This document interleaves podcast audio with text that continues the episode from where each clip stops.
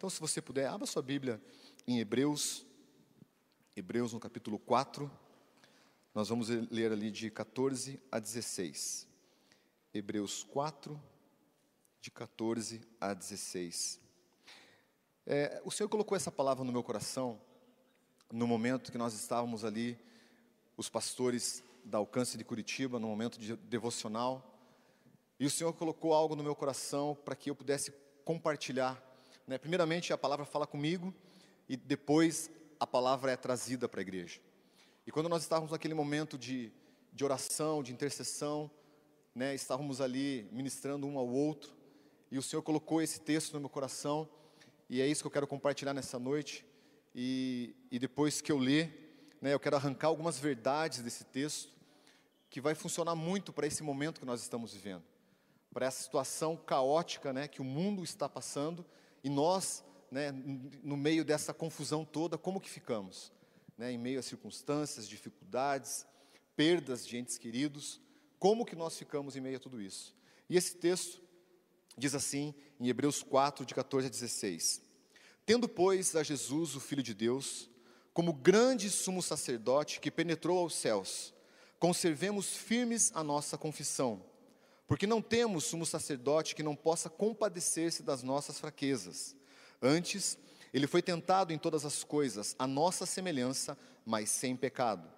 Acheguemos-nos, portanto, confiadamente junto ao trono da graça, a fim de recebermos misericórdia e acharmos graça para socorro em ocasião oportuna. Permita-me orar mais uma vez. Feche seus olhos por uns instantes. Senhor, nós louvamos ao teu nome, nós damos toda a honra ao Senhor. Nós seremos expostos, Pai, a tua palavra, que é verdade, é lâmpada para os nossos pés. Pai, eu te dou total liberdade de usar a minha vida nesse momento, que eu seja apenas um canal nesse tempo, Pai. Que a expectativa que está no teu coração venha até nós nesse momento.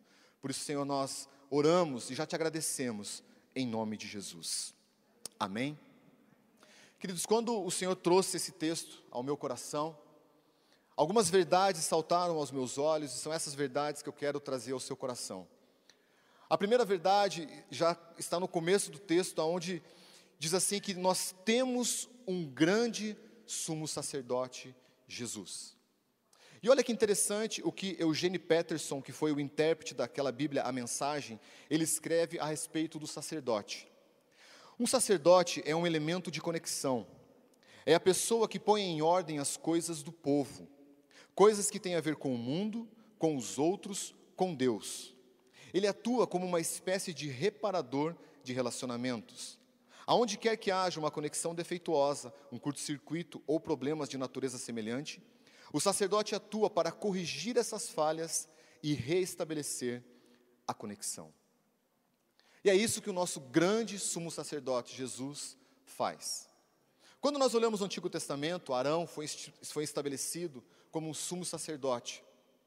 E ele era responsável por fazer essa conexão do povo com Deus.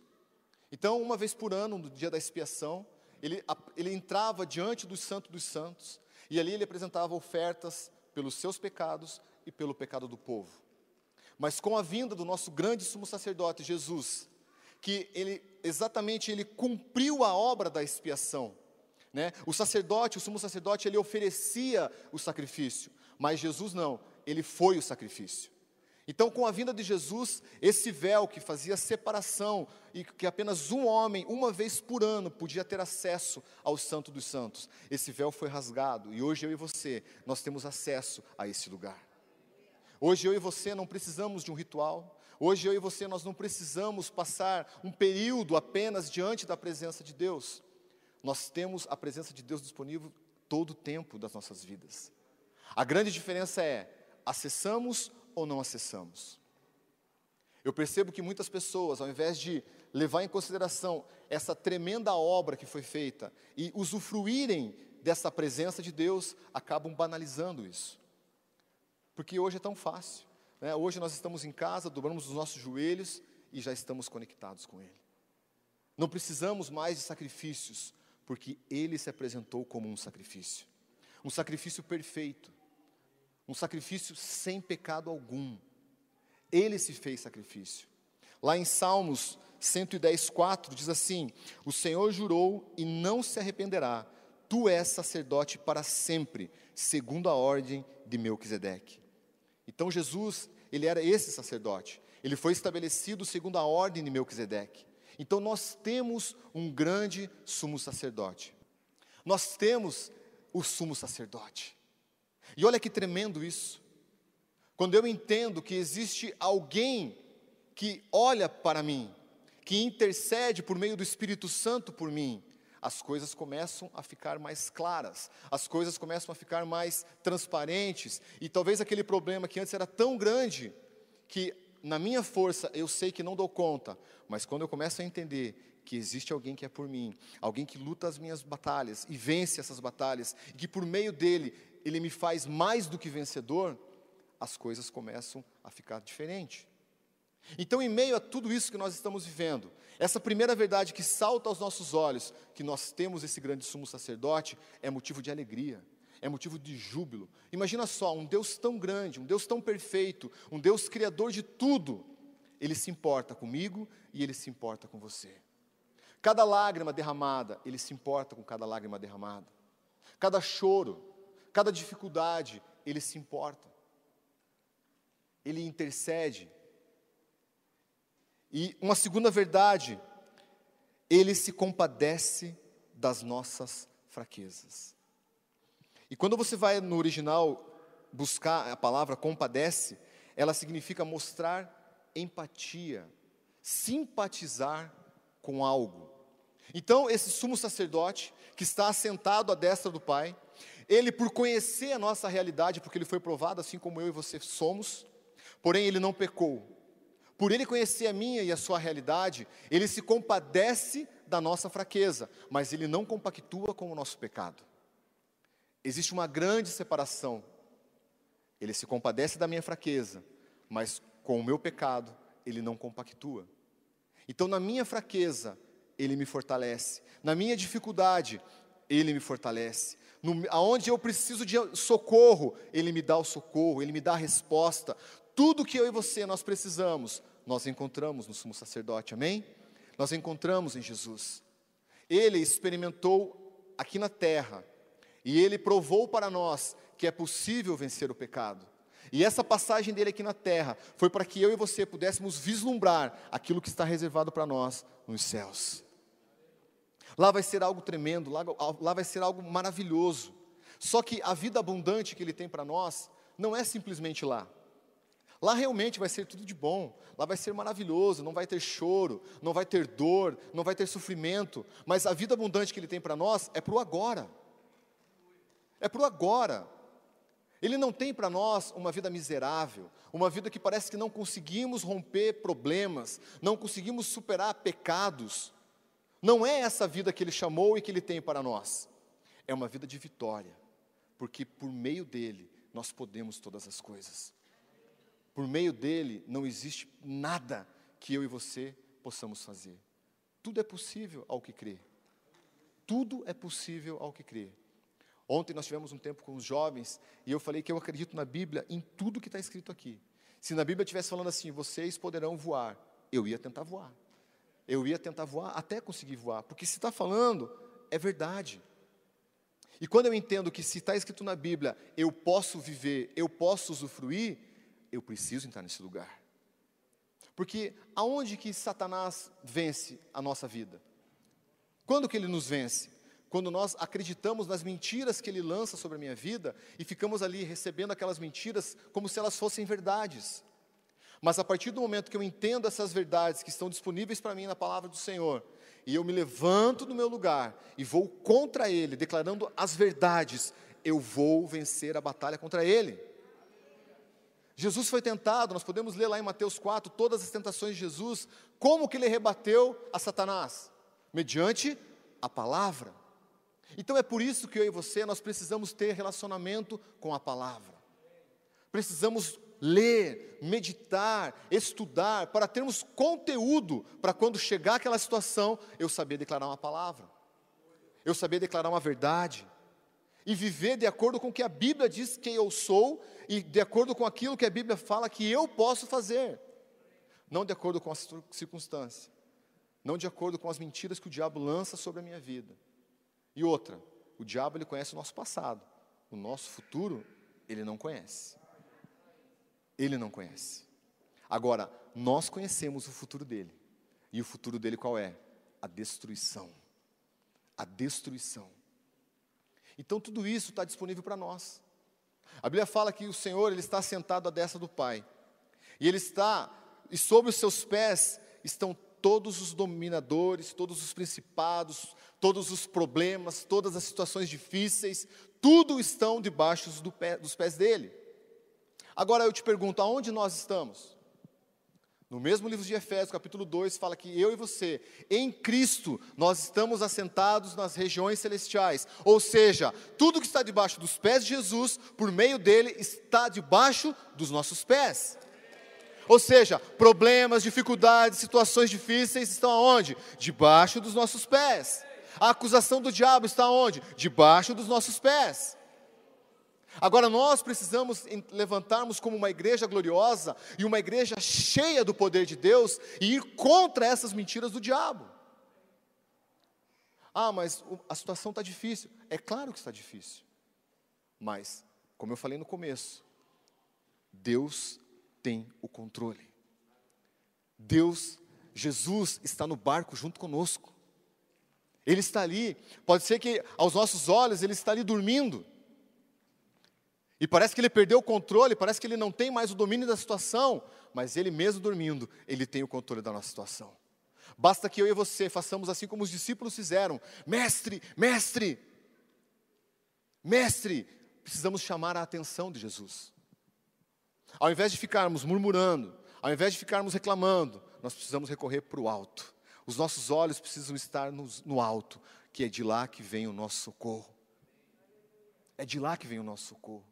O nosso socorro não vem na nossa murmuração, o nosso socorro não está nas nossas falas, o nosso socorro vem de Jesus, que é o nosso sumo sacerdote e que se compadece das nossas fraquezas. E olha só, Romanos 8, 26. Da mesma forma, o Espírito nos ajuda em nossa fraqueza, pois não sabemos como orar, mas o próprio Espírito intercede por nós com gemidos inexprimíveis.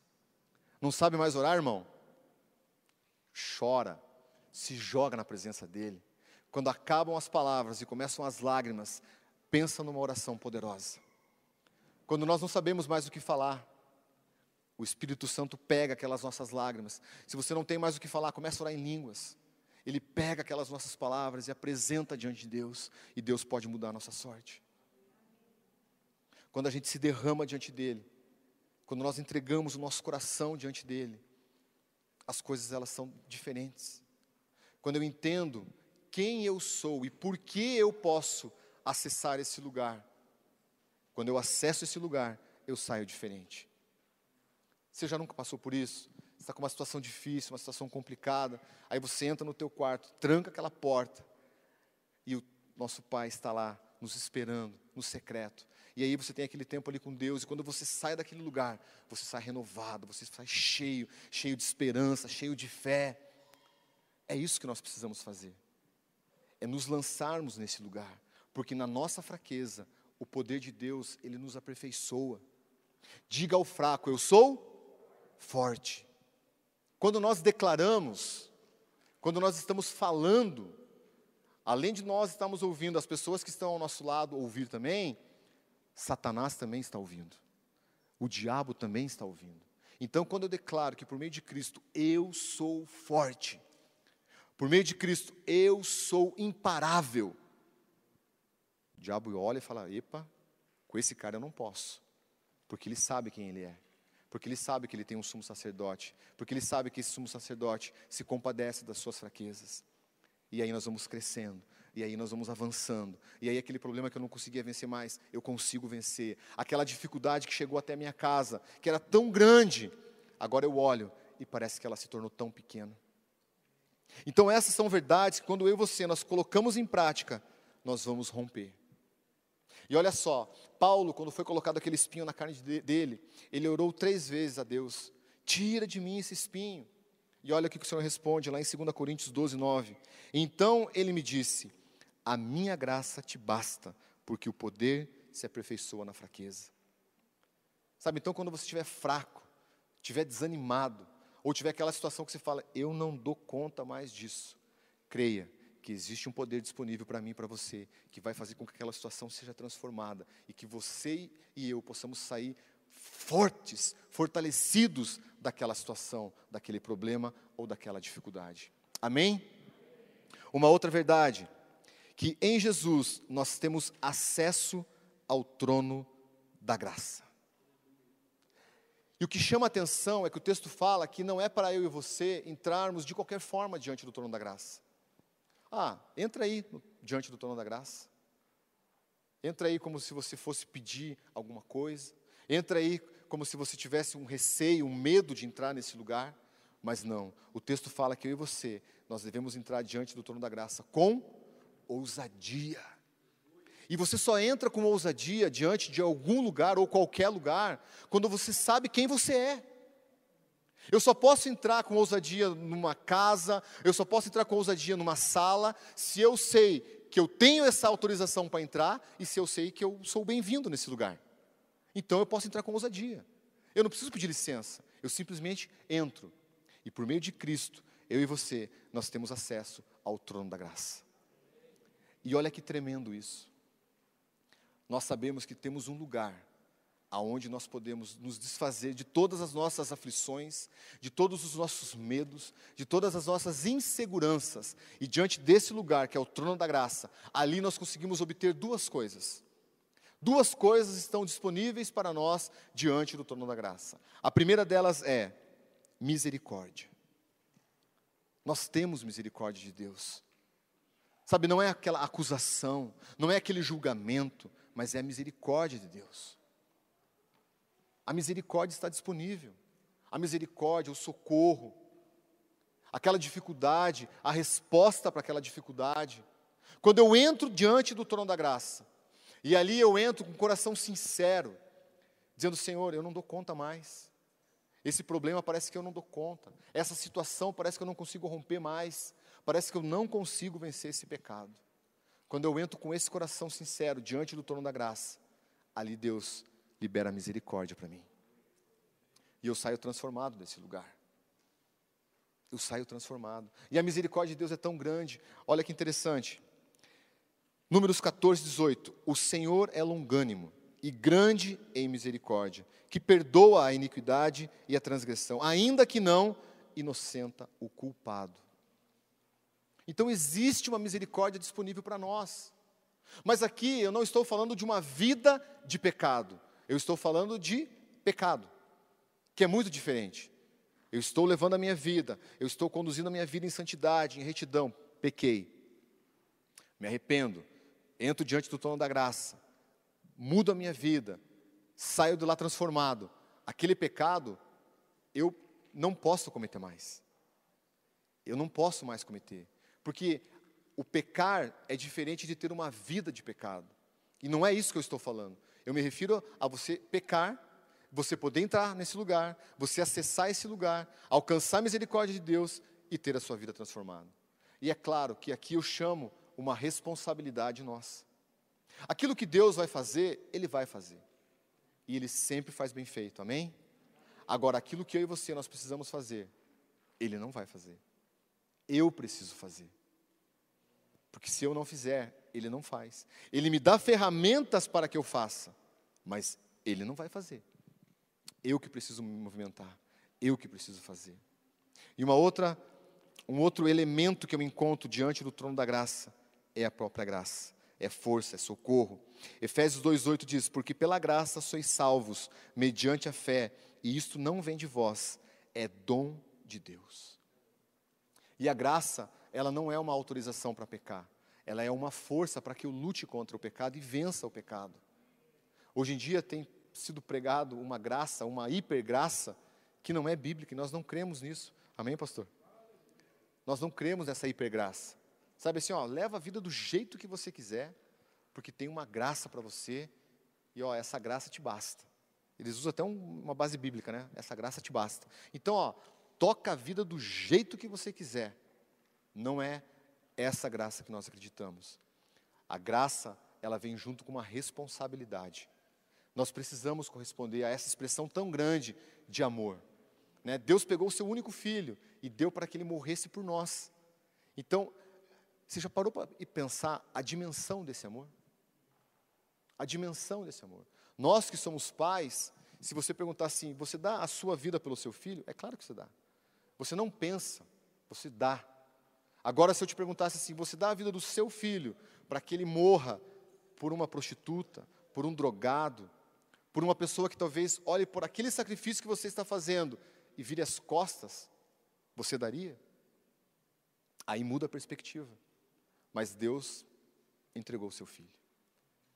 E eu não sei você, mas eu não quero não corresponder a uma expressão tão grande, tão pura, tão genuína de amor.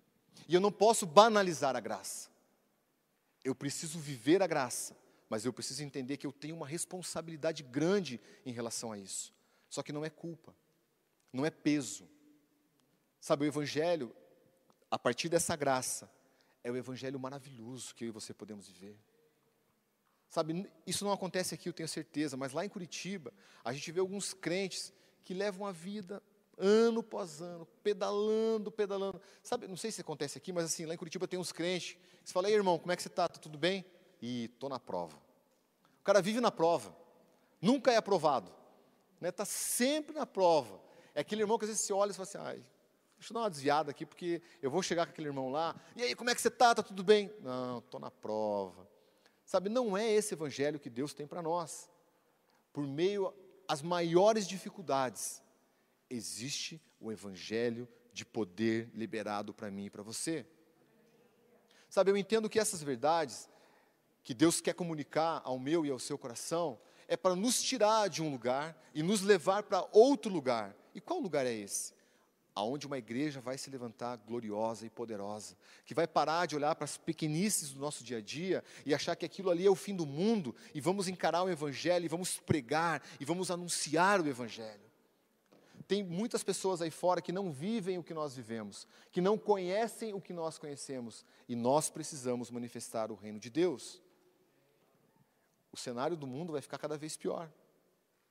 Cada vez pior. Agora estamos vivendo o Covid. Daqui a pouco, não sabemos quando, vai passar. E depois disso? Acabou? Tudo 100%, vida que segue? Não sabemos, mas o que nós entendemos é que vai vir coisa pior é que vem outras coisas, outras coisas e outras coisas e outras coisas. E como que nós, enquanto igreja, vamos nos posicionar? E quanto nós, enquanto igrejas, vamos assimilar todo esse medo, todo esse desespero, vamos até esquecer a palavra e vamos deixar com que isso abale a nossa estrutura. E aqui eu não quero minimizar o luto de ninguém, a dor de ninguém, não é, a, a minha ideia não é essa. A minha ideia é lançar essas verdades aqui e permitir que o Espírito Santo transforme todas essas situações e que você possa liberar o poder de Deus que habita dentro de você. Porque quando nós olhamos no Antigo Testamento, a manifestação do Espírito Santo era para algum fim específico. Então, tinha alguma situação, o Espírito Santo vinha, aquela pessoa fazia aquele fim para que ela tinha que fazer e o Espírito Santo o deixava. Jesus veio e hoje o Espírito Santo está onde? Dentro de mim e dentro de você. E ele é o dínamo que faz com que a nossa vida seja poderosa. Ele é o dínamo que faz com que nós possamos olhar para qualquer situação e falar: por meio de Cristo, eu dou conta. Transforma a minha vida, muda a minha história. Então nós temos essa ferramenta que é o Espírito Santo habitando dentro de mim e dentro de você. Agora, olha que paralelo interessante. Aquelas mulheres que são mamães, vocês talvez entendam um pouco melhor. Mas quando uma mulher está grávida, se ela vai até o médico e o médico fala assim: Ó, oh, mamãe, o que você está se alimentando? Vou pegar aqui, por exemplo, doce. Esse doce que você está comendo está fazendo mal para o bebê. Então você tem que parar de comer doce. Eu te pergunto: você acha que essa mãe vai sair dentro do consultório, vai fazer uma campanha de oração, vai jejuar, vai buscar falar com o seu líder, com o seu pastor, para ver se ela vai parar de comer doce, ou na mesma hora que ela sair daquele consultório, ela nunca mais coloca doce na boca. Ela não coloca mais doce na boca. Por quê? Porque ela entende que aquilo que ela está se alimentando está fazendo mal para aquilo que ela carrega. Quando eu trago isso para o Espírito Santo, que eu entendo que eu estou carregando ele dentro de mim, eu vou parar de me alimentar de coisas que vão fazer mal para ele. Eu vou parar de olhar coisas que vai fazer mal para ele. Eu vou parar de falar coisas que vai fazer mal para ele. Eu vou deixar de ir em lugares que vai fazer mal para ele. Porque eu entendo que quem eu estou carregando é muito maior do que eu. Então essas são verdades que estão disponíveis para nós. São verdades que podem transformar a nossa história. E a partir da nossa transformação, pessoas, famílias são restauradas, são alcançadas, são salvas, e aí nós temos uma igreja forte. Uma igreja forte, ela só é forte quando temos um indivíduo forte e uma família forte. E essa união de pessoas fortalecidas forma uma igreja triunfante, uma igreja vencedora. Amém? Estão comigo ainda aí? Glória a Deus. 1 Pedro 5,10 diz assim: E o Deus de toda graça, que em Cristo Jesus vos chamou à sua eterna glória, depois de haver despadecido um pouco, Ele mesmo vos aperfeiçoará, confirmará, fortificará e fortalecerá. Olha que tremendo isso. Olha que poderoso essa verdade que está estampada aos nossos olhos. Ele mesmo vai me aperfeiçoar, Ele mesmo vai me confirmar, Ele mesmo vai me fortalecer. Ele vai me fortificar. E isso, eu não preciso fazer força. Eu preciso simplesmente reconhecer que eu preciso. A primeira coisa que precisa acontecer é eu reconhecer que eu não dou conta. É eu reconhecer que eu preciso de ajuda. Quando eu reconheço isso, eu posso viver isso. Quando eu reconheço que eu não dou conta disso aqui, eu não, eu, na minha força do meu braço, eu não vou conseguir resolver. Por isso, Senhor, eu quero acessar o trono da graça. Senhor, eu sei que aí eu tenho misericórdia, eu sei que aí eu tenho a graça do Senhor. Por isso, me ajuda na minha fraqueza. E nesse momento, eu sou fortalecido. E nesse momento, eu consigo romper. Talvez você esteja ouvindo essa palavra e você esteja lembrando de situações que você não tem dado conta mais problemas, dificuldades. Talvez você esteja passando tempos né, naquela mesma situação de não romper. Então, que em nome de Jesus, você se aproprie dessa verdade, permita que o Espírito Santo transforme em rema essa palavra na sua vida e que você saia por aquela porta sabendo que em Cristo Jesus você pode ser mais do que vencedor. Mais do que vencedor. Ele tem uma nova história para você. Não é uma história de derrota, é uma história de vitória é uma história de vencer as batalhas. Nós não somos um exército derrotado, nós somos um exército de vencedores. De vencedores. Amém? E uma quarta verdade é que devemos manter o compromisso. A parte B do versículo 14 diz assim: conservemos firmes a confissão, a nossa confissão. Nós temos uma confissão. E quando eu entendo a confissão que eu tenho, e eu mantenho firme, independente de qualquer circunstâncias, a minha confissão, a minha vida é mudada. Olha só, Jeremias capítulo 35. Lá conta a história de um povo chamado os Recabitas. Os Recabitas eram um povo que estava morando ali em Jerusalém. Eles estavam fugidos, então eles estavam ali morando como refugiados. E esse povo, o, o patriarca desse povo era Jonadab, que há mais ou menos 300 a 400 anos antes desse episódio, ele deu uma direção para o povo. E dentre várias direções, uma delas foi: vocês nunca beberão vinho. Vocês nunca vão colocar vinho na boca de vocês. Então, passados-se esses 400 anos, mais ou menos, eles estão nesse relato de Jeremias 35. Então, a palavra vem até Jeremias para que ele vá até o povo recabita, chamem alguns desses homens, leve até a casa dos profetas, ofereçam ali a eles um banquete e ofereçam vinho para esses homens. Mas eles tinham uma palavra. E a palavra era: não bebam vinho. Eles se assentaram naquela mesa, foi colocado vinho diante deles, e eles tinham duas opções. Ou eles mantinham firme a confissão que eles tinham de fé, de não colocar vinho na boca, ou eles tomariam vinho. Talvez ali dúvidas vieram até eles. Espera lá, nós estamos morando de favor aqui. Talvez se a gente não beber esse vinho, eles vão mandar a gente embora daqui. Então, será que não veio uma dúvida? Será que não veio uma incerteza? Será que a fé deles não foi colocada à prova? A Bíblia não relata isso, mas isso sou eu pensando, né? Eu tentando imaginar qual que foi, o que, que passou na cabeça desses homens quando aquela cena, quando aquele cenário estava montado. Eles podiam negar a fé, negar a confissão, ou eles poderiam manter a sua confissão de fé. E o que, que esses homens falam, fizeram? A Bíblia fala que eles recusaram. Eles não tomaram vinho. E eles explicaram o motivo de não terem tomado vinho. Aí no final do texto, quando você lê lá, a Bíblia fala que Deus usou os recabitas como exemplo de obediência para o povo de Israel. Então, olha só que tremendo. Além de eu manter firme o meu compromisso com a minha confissão de fé, eu obedeço a isso e eu sou abençoado por, por obedecer esse mandamento. Então, existe bênção na obediência. Às vezes nós não entendemos a circunstância, às vezes nós não entendemos o que estamos passando, mas obedeça. Obedeça uma direção, obedeça um mandamento, obedeça um princípio e você vai ser abençoado. Mesmo que você não entenda, mesmo que você não aceite, obedeça. Porque quando eu entro nesse lugar de obedecer, nesse mesmo lugar, eu encontro a bênção do Senhor. E a bênção está disponível. Só que, de novo, existe uma parte que é minha. A parte da obediência é minha. E se eu entro nesse lugar de obedecer, nesse mesmo lugar, eu vou usufruir da bênção de Deus. E olha que tremendo isso. Olha que interessante, Hebreus 10, 23. Guardemos firme a confissão da esperança, sem vacilar, pois quem, pois que quem fez a promessa é fiel. Querido, quem fez a promessa é fiel. Mesmo quando eu e você não somos fiéis, Ele é fiel. Ele é fiel. E nossa fé, ela está pautada no caráter de quem fez a promessa. Eu sou falho.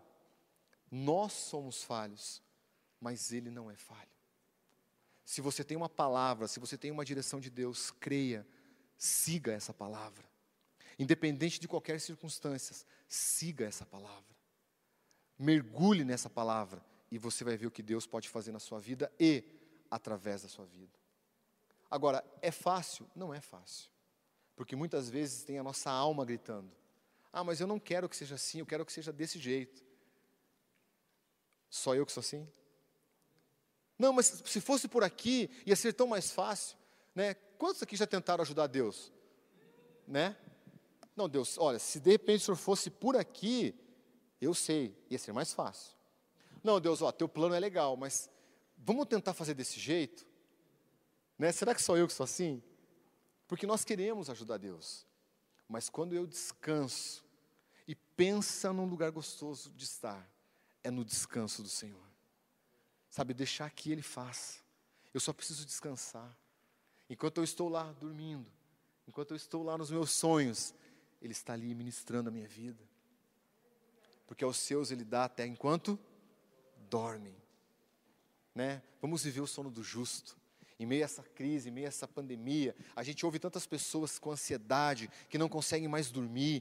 Vamos levar essa palavra de conforto, querido. Usufrua do sono do justo. O, o justo ele deita e logo ele pega no sono.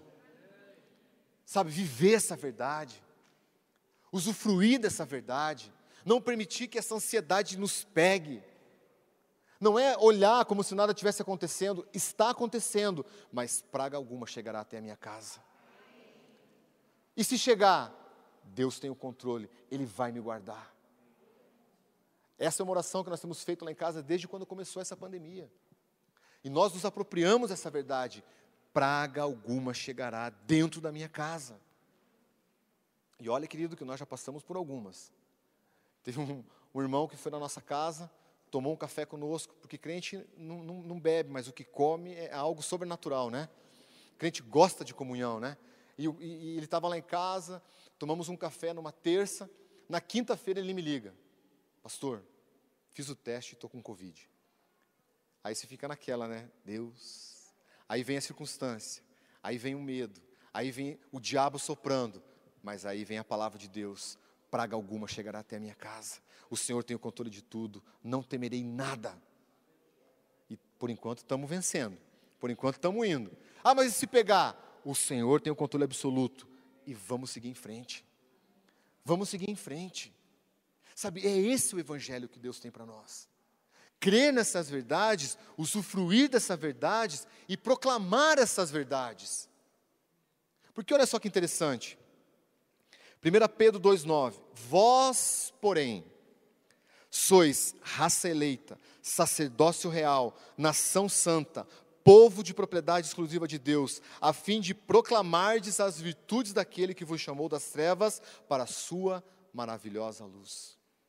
Então existe sim um chamado para mim e para você. Mas como que eu vou proclamar as verdades e as virtudes daquele que me chamou se eu estou abalado? Se nem eu mesmo acredito nessas verdades, como que eu vou declarar? Então o que o Senhor colocou no meu coração é, foi isso. Declarem essas verdades, para que essas verdades virem rema na vida das pessoas que vão ouvir essas verdades, e a partir desse momento elas possam proclamar as virtudes daquele que nos chamou. Porque, gente, se nós que estamos dentro da igreja, por alguns momentos, ficamos meio assustados, ficamos meio ali desesperados com a situação, imagina quem não tem o que nós temos e quem não vive o que nós vivemos. Está desesperador. Lá na nossa igreja é direto pessoas que chegam até nós dizendo, pastor, eu não sei o que eu faço mais, eu estou desesperado. E nós precisamos ter uma palavra de Deus para essas pessoas. Só que eu só vou ter quando eu me alimento lá na fonte. Quando eu entro diante do trono da graça e falo: Senhor, me ajuda, me auxilia. E aí você libera uma palavra e aquela pessoa sai cheia de fé. Esse é o chamado de Deus para nós. É isso que Deus tem para mim e isso que Deus tem para você. Mas não sendo peso. Ah, lá o pastor falou que agora eu tenho que fazer isso. Como é que vai ser? Não se preocupe com o que falar na hora certa, simplesmente abra a sua boca e Ele vai encher a sua boca de palavras de poder e autoridade, palavras que vão dar destino, palavras que vão mudar histórias, palavras que vão restaurar, que vão curar, que vão transformar. E como é gratificante você poder olhar para uma família que estava destruída e porque você foi um canal de bênção ali, aquela família foi restaurada. Aquela família teve a sua sorte mudada. Como isso é poderoso. Como isso é gostoso. Então o Senhor nos chama para esse lugar. Olha só, 1 Coríntios 15, 58. Portanto, meus amados irmãos, sejam firmes, inabaláveis e sempre abundantes na obra do Senhor, sabendo que no Senhor o trabalho de vocês não é em vão. Ele nos chamou para um trabalho, e esse trabalho não é em vão. Só que para que eu e você possamos fazer, executar esse trabalho, nós precisamos estar firmes. Aonde? Nele. Nós precisamos estar firmes nele. Nós precisamos entender que ele é por nós. E eu entendo que assim como os discípulos lá em Marcos, quando aconteceu aquele episódio da tempestade que chegou até o barco, e os discípulos ali acordaram Jesus, e no final ali do, do, do texto, né, a Bíblia fala que eles perguntaram um para os outros assim: quem é esse? Que até o vento e o mar obedecem. Eu entendo para mim que existem situações e circunstâncias que nós viramos uma chave do nosso conhecimento e revelação de quem é Ele, de quem é Jesus, do poder que Ele tem da autoridade que ele tem. E o que me chama a atenção é que se ele tem, eu também tenho. Se ele pode, por meio dele, eu também posso. Se ele faz, por meio dele, eu também posso fazer. E ele mesmo disse: vocês farão coisas maiores do que eu fiz. Maiores. E pensa no currículo que ele tem. Pensa num currículo de muitos sinais e maravilhas. Está chegando o tempo aonde uma igreja poderosa vai se levantar em glória e vai demonstrar o reino que nós representamos aqui na terra. Sabe, isso mexe comigo. Sabe, isso mexe, você liberar uma palavra, você orar, o enfermo ser curado. Você saber que, que Deus está usando a sua vida para que o reino dele seja estabelecido na terra. Isso é tremendo, isso é poderoso. Isso não é só para nós que somos pastores. Isso é para você. Isso é para você. Isso é para você que nos assiste em casa. Isso é para todos. É para todo mundo.